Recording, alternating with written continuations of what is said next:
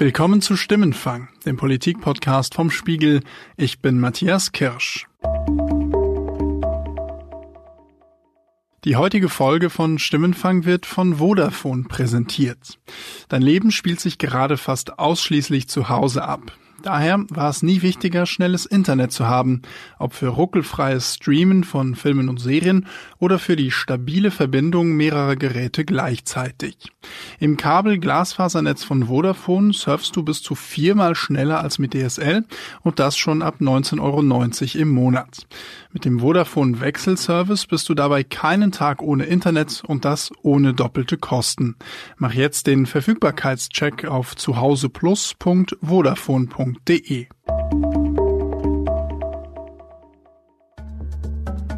Die Politik ist auf der ganzen Welt seit einigen Monaten mit nur einem Thema beschäftigt. Das Coronavirus. Coronavirus. COVID-19. El coronavirus. The Corona virus. Das Coronavirus. Le Covid-19. Diese Pandemie wird hoffentlich irgendwann vorbei sein. Aber es gibt noch eine andere globale Krise und die wird bleiben, nämlich der Klimawandel. We need to tackle both the corona pandemic, this crisis, at the same time as we tackle the climate and environmental emergency. Bei all der Aufmerksamkeit, die die Corona-Pandemie notwendigerweise bekommt, verlieren wir da gerade die Klimakrise aus dem Blick? Darum geht es in dieser Folge von Stimmenfang. Ich spreche heute mit der Klimaaktivistin Luisa Neubauer. Wir mussten tatsächlich vor dem Kanzleramt gegen eine Abwrackprämie demonstrieren. Also das ist absurder kann es ja nicht kommen. Und wir werfen auch einen Blick auf die Grünen. Denn die Partei, die am meisten von der Klimabewegung profitiert hat, ist in diesen Tagen auch die, die am meisten darunter leidet, dass das Coronavirus alles andere überschattet. Auch wenn Grünchef Robert Habeck sagt, Insofern sind die Umfragen mir so oder so völlig wurscht. Wenn also der Klimaschutz gerade eher wenig Aufmerksamkeit bekommt, was tun dann die Klimaaktivisten von Fridays for Future? Das habe ich Luisa Neubauer gefragt, eine der Hauptfiguren der deutschen Fridays for Future Bewegung. Hallo, Frau Neubauer. Hallo. Frau Neubauer, hat die Corona-Pandemie die Klimabewegung im Ganzen und die Fridays for Future Bewegung im Konkreten jetzt zum Erliegen gebracht? dass die Bewegung weniger sichtbar ist, heißt nicht, dass sie nicht da ist. Das ist ein, ein Trugschluss. Was natürlich aber passiert ist, dass eine öffentliche Debatte ein Stück weit zum Erliegen gekommen ist oder zumindest deutlich entschleunigt wurde. In, in auch in einer Aufmerksamkeitsökonomie, in der jede Krise eben äh, sich gegenüber anderen Krisen durchsetzen muss, wenn sie Aufmerksamkeit bekommen möchte. Und da ist die Corona-Pandemie natürlich und auch zu Recht gerade ganz oben auf der Prioritätenliste. Sie haben es angesprochen, medial und in der Öffentlichkeit ist die Bewegung deutlich weniger präsent. Aber ja auch die Politik hat ja jetzt eine ganz klare neue Priorität. Haben Sie nicht Angst, dass da Dinge jetzt hinten runterfallen? Hm, Angst jetzt ein großes Wort. Ich finde, in Zeiten von Corona ist irgendwie der Angstbegriff nochmal irgendwie anders aufgeladen. Ähm, aber natürlich ist es mh, besorgniserregend aus zweierlei Gründen. Das eine ist natürlich, dass die Corona-Frage eben ganz, ganz viel Kapazitäten gerade aufbraucht, die sonst für andere Politikfelder und vor allem für andere Ungerechtigkeiten da wären und jetzt insbesondere die ökologische Ungerechtigkeit. Das heißt, es ist eine Ressourcenfrage und die wird sehr einseitig gerade entschieden. Das andere ist aber, dass ein ja relativ allgemeingültiger Schluss zu sein scheint, dass wir jetzt ja mit Corona andere Sachen machen. Das sei aber auch okay, weil wir ja auch gerade irgendwie dem Klima in Anführungszeichen gefallen tun, weil die Emissionen sinken und es wäre dann gar nicht so schlimm, würden wir die ganze Klimaschutzpolitik so ein bisschen nach hinten schieben. Und das ist fatal, denn wir wissen, klimawissenschaftlich gesprochen, dass eben der Zeitraum von jetzt bis in die nächsten zwei Jahre hinein so entscheidend ist für unsere Möglichkeiten, die wir in Zukunft noch haben, zu reagieren.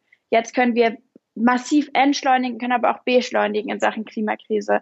Und dass das jetzt gerade nicht passiert, dass die entscheidenden Weichen nicht gestellt werden, das ist tatsächlich sehr besorgniserregend, wenn nicht sogar furchteinflößend. Hm. Wenn wir jetzt konkret auf die Fridays for Future Bewegung schauen, glauben Sie, dass Sie nach dieser Corona-Krise, wie lange sie dann auch immer dauern wird, wieder da anknüpfen können, wo Sie aufgehört haben im vergangenen Jahr? Die Frage ist nicht, wann wird Corona vorbei sein und kann dann die Klimabewegung was machen, sondern die Frage ist, wie schaffen wir es, diese beiden Krisen zu integrieren in einer Art und Weise, dass wir ihnen beiden gerecht werden können. Und es reicht eben nicht anzunehmen, ah, irgendwann ist Corona vorbei, dann kümmern wir uns um die Klimakrise. Die wartet, wie gesagt, nicht. Das heißt, Es geht darum, dass wir jetzt uns diesen beiden Krisen annehmen und diesen beiden gerecht werden. So gut wir das können, das gilt für uns als Bewegung, aber das ist natürlich auch ein ganz klarer politischer Auftrag dahinter. Hm.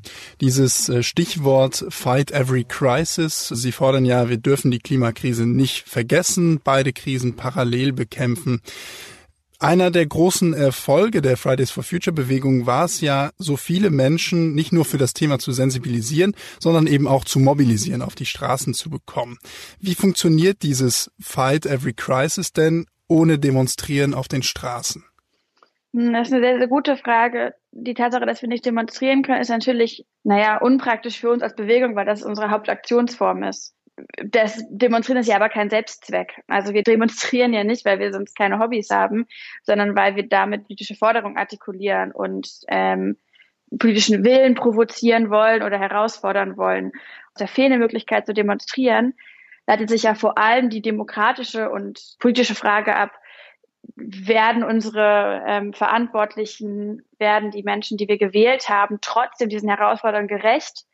obwohl wir nicht gerade Zehntausende jeden Freitag mobilisieren können. Wie ist denn Ihr Eindruck äh, da gerade? Wird die Politik der Sache denn gerecht, auch ohne den Druck von Zehntausenden auf den Straßen? Naja, das ist die Frage, woran man das jetzt misst. Aber es ist natürlich total skurril. Also ich hatte das ja schon eingangs erzählt. Corona ist nicht nur für das Klima von Nachteil, weil wir weniger Ressourcen für die klimapolitischen Entscheidungen haben, sondern auch, weil wir wahnsinnig viele wirtschaftliche, große wirtschaftliche Entscheidungen gerade fällen in einem sehr kurzen Zeitraum. Da würde man normalerweise Jahre drüber verhandeln. Das passiert jetzt in wenigen Monaten. Und zumindest gerade sieht das nicht so aus, als würde das an ökologischen Maßstäben gemessen werden. Ich meine, wir mussten tatsächlich vor dem Kanzleramt gegen eine Abwrackprämie demonstrieren. Also das ist absurder kann es ja nicht kommen, als ob es irgendwo gute Gründe gäbe, so ein Instrument zu verteidigen, es sei dann, um die Lobby glücklich zu machen. Wenn man nur zwei Zentimeter über den Tellerrand guckt, stellt man fest, dass das so überhaupt nicht zu rechtfertigen ist, dass das ökologisch, ökonomischer, finanzieller, aber auch gerechtigkeitstechnischer Irrsinn ist. Das ist schon schockierend und da frage ich mich auch. Also das ist ja noch nicht mal ein ökologisches Bewusstsein, was man braucht, aber vielleicht auch so ein finanzpolitisches Gerechtigkeitsverständnis, was da anscheinend abhanden gekommen ist, als man sich entschieden hat, sich dieser Debatte zu öffnen. Hm. Es geht ja natürlich da nicht nur um die Konzerne, sondern auch um die Arbeitsplätze, die an diesen Konzernen hängen. Bei vielen Menschen geht es ja tatsächlich gerade um die finanzielle Existenz. Ist es da nicht auch verständlich, dass einige Menschen erstmal den Klimaschutz ein bisschen aus den Augen verlieren? Oh, das ist aber ein großes Missverständnis. Natürlich geht es hier darum, dass Menschen irgendwie Arbeit haben, dass sie beschäftigt sind oder zumindest eine Existenzsicherung haben. Aber dass wir uns nicht um die Arbeit der Zukunft Gedanken machen, sondern nur um die Zukunft der Jobs, das ist ja, das ist ja falsch rum gedacht. Und wem Jobs wirklich am Herzen liegen, der sorgt doch dafür, dass sie auch in der Zukunft erhalten bleiben und pumpt nicht blindes, billiges Geld in die Industrie rein, die ja auch schon vor Corona, das wissen wir auch, hart zu kämpfen hatte, weil sie sich ein Stück bei der Zukunft entgegengesetzt haben. Und jetzt wäre die Gestaltungsphase, wo man sagt, okay, wie schaffen wir es denn, tatsächlich langfristig Arbeitsplätze zu sichern? Und das geht ja aber nicht, indem wir kurzfristig unglaubliche Beträge da reinsetzen, ohne an Übermorgen zu denken. Hm. Die Corona-Krise, wenn die etwas gezeigt hat, dann, dass die Politik, wenn sie denn will, auf jeden Fall sehr schnell und sehr entschlossen handeln kann. Ärgert es Sie, dass die Politik das beim Klima äh, die letzten Jahrzehnte nicht geschafft hat? Hm. Ja, die Corona-Pandemie hat natürlich was Entblößendes. Also ähm, wir stellen fest, dass ganz viel von den Gründen, die in den letzten Jahren angeführt wurden, nicht zu handeln, vor allem wirklich schlechte Ausreden waren die in dem Augenblick zerbröselt sind, als man bei Corona bewiesen hat, was eigentlich alles geht innerhalb von demokratischen Strukturen, legitimiert schnell und so. Und das könnte sicherlich total entrüsten und ich könnte mich jetzt wahnsinnig ärgern und wütend sein darüber, dass man das nicht gemacht hat in der Vergangenheit. Finde ich aber überhaupt nicht hilfreich. Und das heißt, was ich jetzt eher denke, ist, okay, wie schaffen wir es denn, den Modus, wie wir diese Krise gerade ernst nehmen, so abzuspeichern ins kollektive Gedächtnis, dass wir im Nachhinein davon zehren können, dass das im Nachhinein uns weiterhilft, auch die Klimakrise zu bewältigen. Ich glaube, das ist gerade wichtig, dass man sich das merkt. Deswegen bin ich eher die Fraktion, die mit dem Notizblock nebenbei steht und genau hinguckt, was jetzt gerade möglich gemacht wird, weil darauf werden wir definitiv zurückgreifen. Es gibt ja Länder, zum Beispiel Frankreich, die staatliche Rettungspakete an Bedingungen knüpfen. Zum Beispiel Airlines werden nur gerettet mit äh, Steuergeld, wenn sie zum Beispiel im Gegenzug Inlandsflüge streichen. Deutschland kriegt das irgendwie nicht hin. Ist äh, dieses Land in der Hinsicht auf einem Holzweg unterwegs? Auf einem sehr maroden Holzweg ehrlich gesagt ist es peinlich und wäre die Zeit für Peinlichkeiten, dann könnte man sich darüber aufregen. Wir haben andere Sorgen, das sehe ich, aber da gäbe es ja durchaus Möglichkeiten. Man kann zum Beispiel in Frankreich mit dem Beispiel der Inlandsflüge, man kann sagen, wir streichen Inlandsflüge, wir fordern das von euch. Man kann auch jetzt zum Beispiel Klimaziele verankern. Also tatsächlich den klaren Auftrag an die Konzerne weitergeben, hey, wir geben euch Geld, aber das heißt, ihr müsst uns mal zeigen, wie plant ihr denn eigentlich zu dekarbonisieren? Wann seid ihr bei Netto Null und wie kommt ihr da konkret hin? Das heißt, an der Stelle zu sagen, hey, liebe Autokonzerne, natürlich unterstützen wir euch so gut wir können, aber wir erwarten da von euch euren eigenen Beitrag. Wir erwarten von euch, dass ihr euch überlegt, wie ihr finanziell euch besser aufstellt, wie ihr die Jobs langfristig schützt und vor allem, wie ihr Teil von der Mobilitätswende wird in Deutschland, die ohnehin kommt und bei der die Autokonzerne gefragt sind, eine verantwortungsvolle Rolle einzunehmen.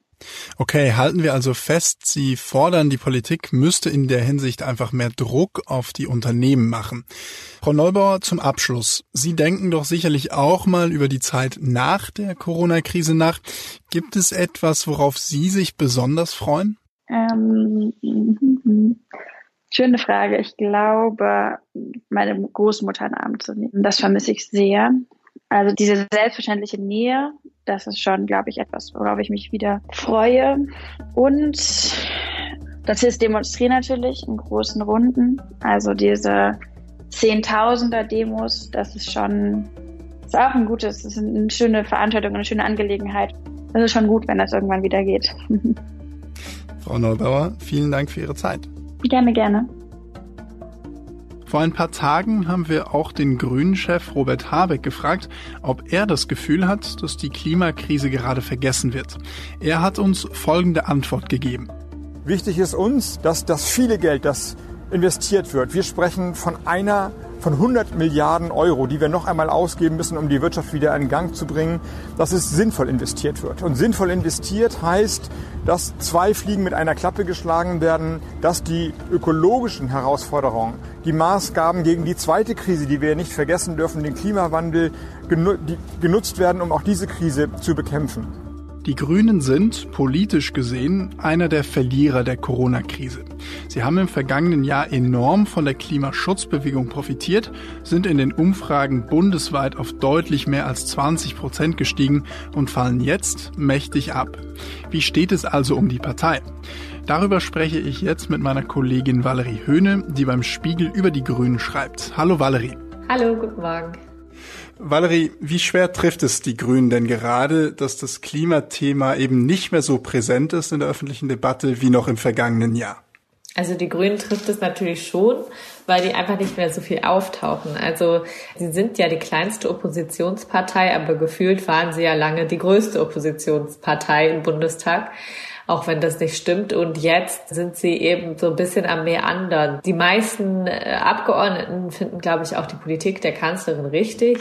Für uns Grüne ist klar, in dieser Zeit steht Kooperation vor Konkurrenz. Diese Gesundheitspolitik, die sehr auf Vorsicht beruht und auf der anderen Seite kommt ihr Hauptthema eben kaum noch vor, weil die Krise jetzt gerade einfach eine andere ist. Und sie hoffen eben darauf, dass nach der Krise das Klimathema auch wieder an Aufschwung gewinnt. Das ist ein ganz guter Punkt. Die Grünen wollen ja immer mehr sein als nur eine Klimaschutzpartei. Macht diese Corona-Zeit gerade deutlich, dass Ihnen das einfach noch nicht gelungen ist, dieser Schritt? Also in meiner, nach meiner Auffassung ja, das macht es deutlich. Also die Leute trauen ihnen offenbar nicht so sehr zu, für was anderes zu stehen als für Umweltschutz. Aber es macht auch deutlich, wie sehr sie sich verbreitern wollen. Also wir bekommen ja diese ganzen Papiere aus der Grünen Bundestagsfraktion, die jetzt erarbeitet werden, die ganzen Konzepte, die sie machen, die im Prinzip sich originär gar nicht so sehr mit Umweltschutz oder Klimawandel beschäftigen, sondern eben mit sozialer Sicherung, Die haben jetzt diesen ähm, Punkt ganz groß gemacht mit den Kitas, dass die Kitas nicht aufmachen, mit den Müttern und den Frauen. Natürlich waren die Grünen auch immer eine Gleichstellungspartei und sehen das auch als eine von ihren Wurzeln. Aber das ist durchaus sehr auffällig, dass sie auch gar nicht so laut sind, was das Klimaschutzthema angeht. Sie könnten ja jetzt in jedes Mikrofon zehnmal sagen, Klimaschutz, Klimaschutz, Klimaschutz, machen sie aber nicht. Und das ist, glaube ich, auch ganz interessant. Also sie versuchen jetzt sozusagen diese Verbreiterung auch an an die Öffentlichkeit zu tragen, aber weil sie nicht mehr so viel auftauchen, ist es natürlich schwierig, so eine Message dann wirklich auch an die Bevölkerung zu bekommen. Dann bleiben wir doch gleich mal bei dem Punkt. Du sagst, die Grünen tauchen einfach nicht mehr so viel auf. Was ist denn da gerade das große Problem, dass sie als Oppositionspartei einfach gerade nicht viel Einfluss haben? Ja, genau. Ich, ich glaube, Krisen sind Stunden der Exekutive. Das wurde überall gesagt, geschrieben, 300 Mal kennen wir, aber das ist eben einfach so.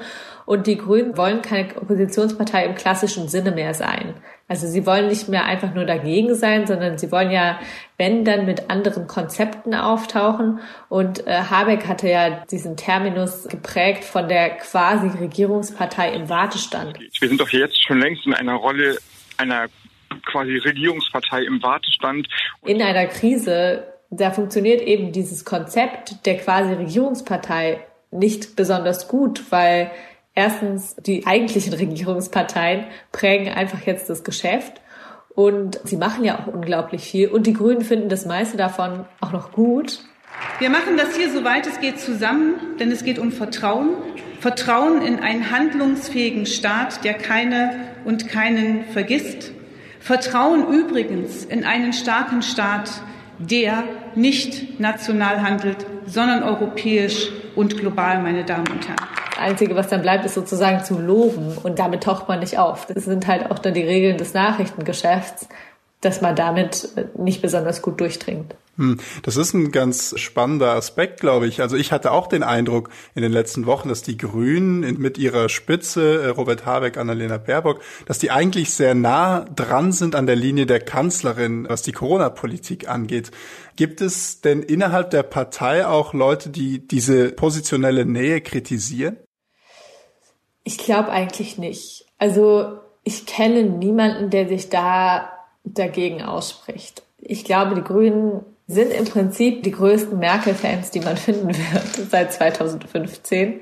Wahrscheinlich hat Merkel mehr Unterstützer bei den Grünen als in den eigenen Reihen. Das ist jetzt überspitzt formuliert, aber äh, manchmal kommt es einem so vor. Also ich kenne niemanden, der sich da klar dagegen ausspricht. Es gibt durchaus Leute, die sich mehr, mehr Fokus auf Klimaschutz wünschen. Zur Bekämpfung der Klimakrise ist es notwendig, dass die Konjunkturpakete und Investitionspakete in Richtung Klimaneutralität organisiert werden. Die Bundestagsfraktion der Union erweist sich mal wieder als klimapolitischer Totalausfall die auch hinterfragen, ob alle Maßnahmen, die jetzt die Grünen vorschlagen, wie zum Beispiel ein Kauf vor Ort Gutschein, also so ein Konsumgutschein, um den lokalen Einzelhandel zu unterstützen. Also da gibt es schon Differenzen, was diese inhaltliche Positionierung angeht, aber was die Unterstützung gerade von Merkels Kurs, der sehr vorsichtigen Öffnung angeht, das habe ich noch nicht so viel gehört. Und das sieht man ja auch zum Beispiel an Kretschmann oder auch in den Ländern. Also Ministerpräsident von Baden-Württemberg, Winfried Kretschmann, auch ein Grüner, der auch sehr nah bei der Kanzlerin bleibt, auch immer noch als einer der wenigen. Es gab ja zu Beginn der Krise diese Einigkeit, also da hat es schon auch Sinn gemacht, überparteilich für die Grünen auf der gleichen Seite zu sein wie die Regierungsparteien.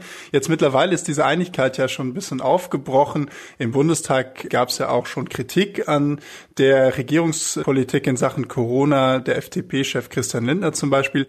Und weil die Zweifel gewachsen sind, Frau Bundeskanzlerin, endet heute auch die große Einmütigkeit in der Frage des Krisenmanagements. Die Grünen, du hast es angesprochen, sind da eben ruhiger immer noch. Es gäbe ja trotzdem auch Punkte, zum Beispiel diese Abwrackprämie, die angesprochen wurde von einigen Politikern und auch von der Wirtschaft, wo die Grünen ansetzen könnten. Warum tun sie das denn nicht so laut, wie wir es von ihnen eigentlich gewohnt sind? Also die Grünen haben da natürlich auch ein massives Problem, weil sie in Baden-Württemberg halt auch den Regierungschef stellen. Und Kretschmann ist ja für die Abwrackprämie gemeinsam mit äh, Stefan Weil und Markus Söder aus Bayern und Niedersachsen. Also die Ministerpräsidenten der Autoländer. Genau, die Ministerpräsidenten der Autoländer und Baden-Württemberg. Also wenn Baden-Württemberg kein Autoland ist, dann ist kein anderes Land ein Autoland, würde ich jetzt als Baden-Württembergerin sagen.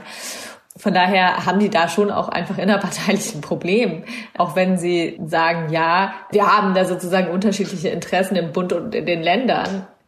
Kretschmann ist eben ihr profiliertester Regierungspolitiker. Alle anderen können ja gerne lange so tun, als wären sie Teil der Exekutive, sind sie aber einfach nicht. Und Habeck hat das ja auch nochmal gesagt, dass er das vermisst, das Regieren und wie gern er jetzt regieren würde. Also es ist halt auch so ein bisschen Wohlfall, wenn die Grünen sich dann hinstellen in Berlin und sagen, ja, also die Abwrackprämie so geht gar nicht, wobei sie das schon machen. Also sie sagen das schon, dass sie das so nicht wollen, aber sie sagen es eben nicht so laut und nicht so böse, wie sie vielleicht könnten, weil natürlich, das ist ja nicht glaubwürdig, wenn sie dann in den Ländern eine komplett andere Politik machen. Hm. Die Abwrackprämie, das ist jetzt ein Beispiel. Ein anderer Punkt, der eigentlich wie für die Grünen gemacht ist, sind die momentan geschlossenen Grenzen. Zur Eindämmung der Corona-Pandemie führt Deutschland an seinen Grenzen zu Österreich, Frankreich, Luxemburg, Dänemark und der Schweiz wieder Kontrollen ein. Diese würden von morgen früh um 8 Uhr an durchgeführt, teilte Bundesinnenminister Seehofer am Abend mit. Ohne triftigen Grund dürfe niemand mehr einreisen. Wie positionieren sich denn die Grünen bei diesen Themen? Also da sind sie, da sind sie, glaube ich, klarer. Gerade auch was Europa angeht, da machen sie sich tatsächlich Sorgen. Zumindest das, was ich höre. Und da haben sie ja auch ein Konzept vorgelegt, wie man die Grenzen wieder öffnen könnte. Also da sind sie sehr klar. Aber auch da ist halt, sie tauchen halt auch nicht so viel auf. Und natürlich, wenn Lindner rumprovoziert im Prinzip, das ist natürlich viel einfacher, dann auch, auch irgendwie in die Schlagzeilen zu kommen, als wenn man versucht, sehr konstruktiv und sachlich Kritik zu üben. Das ist einfach, das wissen die Grünen auch. Sie haben sich eben dafür entschieden und haben sich ja auch bewusst dafür entschieden, weil sie auch dafür sind, eine andere, einen anderen Stil sozusagen in der politischen Debatte aufzutauchen. Aber es ist keine einfache Situation für die Partei. Hm. Ein bisschen böse gesagt, äh, könnte man ja den grünen Parteichefs Robert Habeck und Annalena Baerbock vorwerfen, dass sie eigentlich sehr gute Selbstinszenierer sind. Sie sind ja in der Vor-Corona-Zeit waren sie die Rekordgäste in Talkshows. Sie haben sich immer sehr gut präsentieren können. Eigentlich wäre das doch eine sehr gute Generalprobe gewesen für die Situation jetzt. Warum schaffen Sie es denn nicht, sich jetzt hier so zu inszenieren, dass Sie auch auffallen?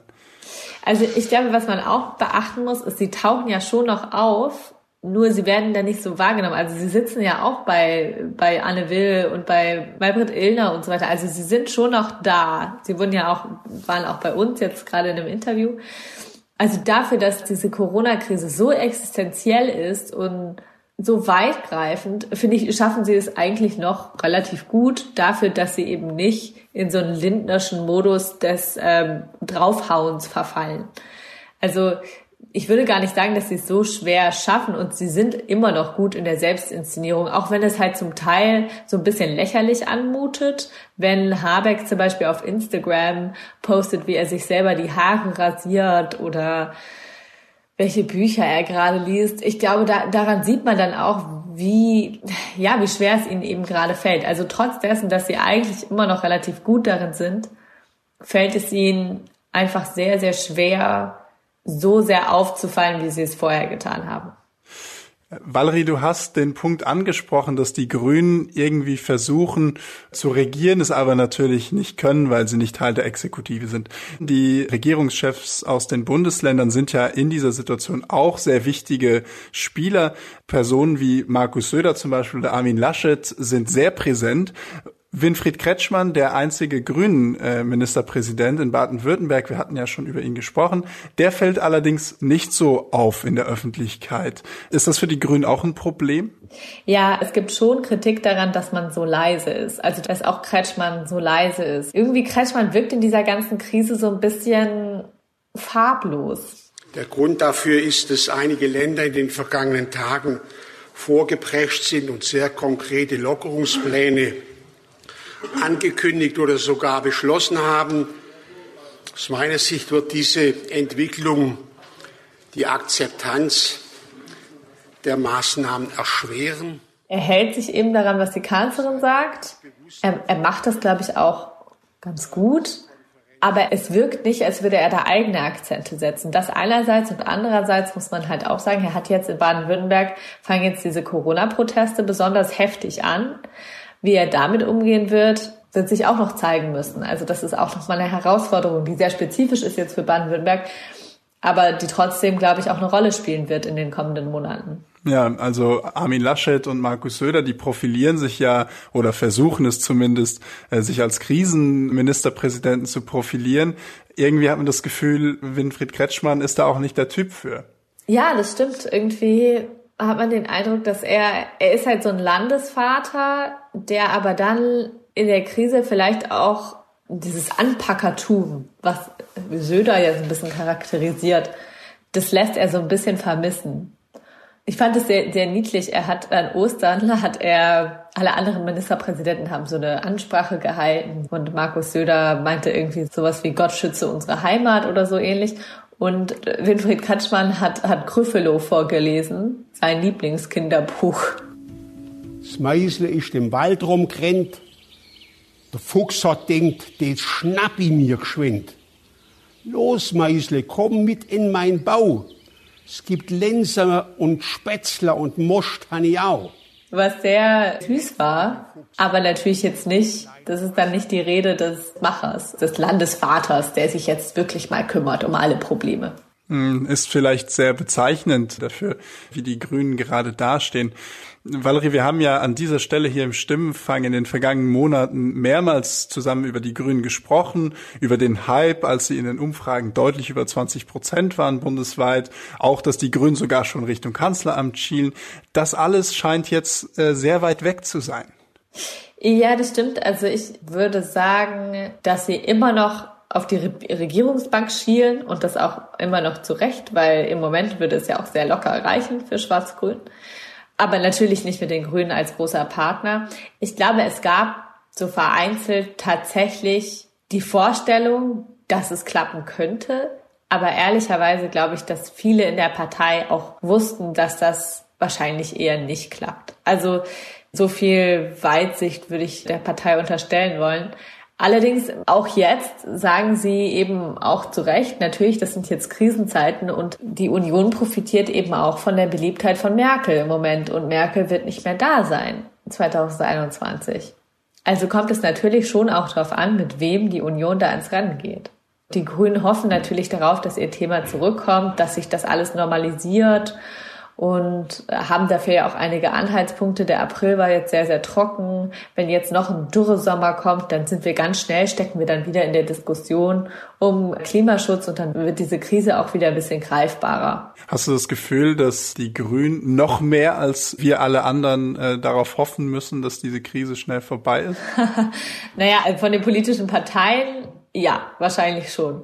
Klar, für, für die politischen Parteien auf jeden Fall. Ich glaube, individuell hoffen wir ja alle darauf, dass die Krise bald vorbei ist. Auf jeden Fall. Wie ähm, wäre denn dein Fazit jetzt, wenn du zurückschaust auf diese ersten zwei, drei Monaten Krise? Ähm, was haben die Grünen richtig gemacht? Was haben sie falsch gemacht? Sie wirken halt, als, als wären sie so unentschieden. Und das ist, glaube ich, immer schlecht. Ich glaube, sie hätten früher wieder in diese Oppositionsrolle finden sollen. Sie haben das ja inzwischen auch ein bisschen also gemacht und sie, sie kritisieren die Regierung da vor allen Dingen an den Kita-Plätzen und äh, da, dadurch, dass es, dass es irgendwie für Frauen einen Rollback möglicherweise gibt in der Gesellschaft. Das machen sie jetzt, aber ich glaube, da hätten sie früher lauter sein müssen. Und was sie bisher halt verpasst haben, ist, oder was sie nicht gemacht haben, ich glaube auch bewusst nicht gemacht haben, ist, ist eben alles mit so einer Klimaschutznote zu versehen. Das haben sie irgendwie nicht gemacht. Da haben sie sich irgendwie dagegen entschieden. Ob das ein großer Fehler war oder nicht, wird sich erst hinterher herausstellen. Aber dieses Konzept der Regierungspartei im Wartestand, das halte ich wirklich für überdenkungswürdig in diesen Zeiten und das haben sie offenbar nicht gemacht. Valerie, vielen Dank für deine Analyse. Gerne. Das war Stimmenfang, der Politikpodcast vom Spiegel. An dieser Stelle will ich Sie nochmal dran erinnern, dass wir Sie, unsere Hörerinnen und Hörer, in der vergangenen Woche gefragt hatten, ob Sie das Gefühl haben, dass wegen der Corona-Pandemie andere Themen zu kurz kommen.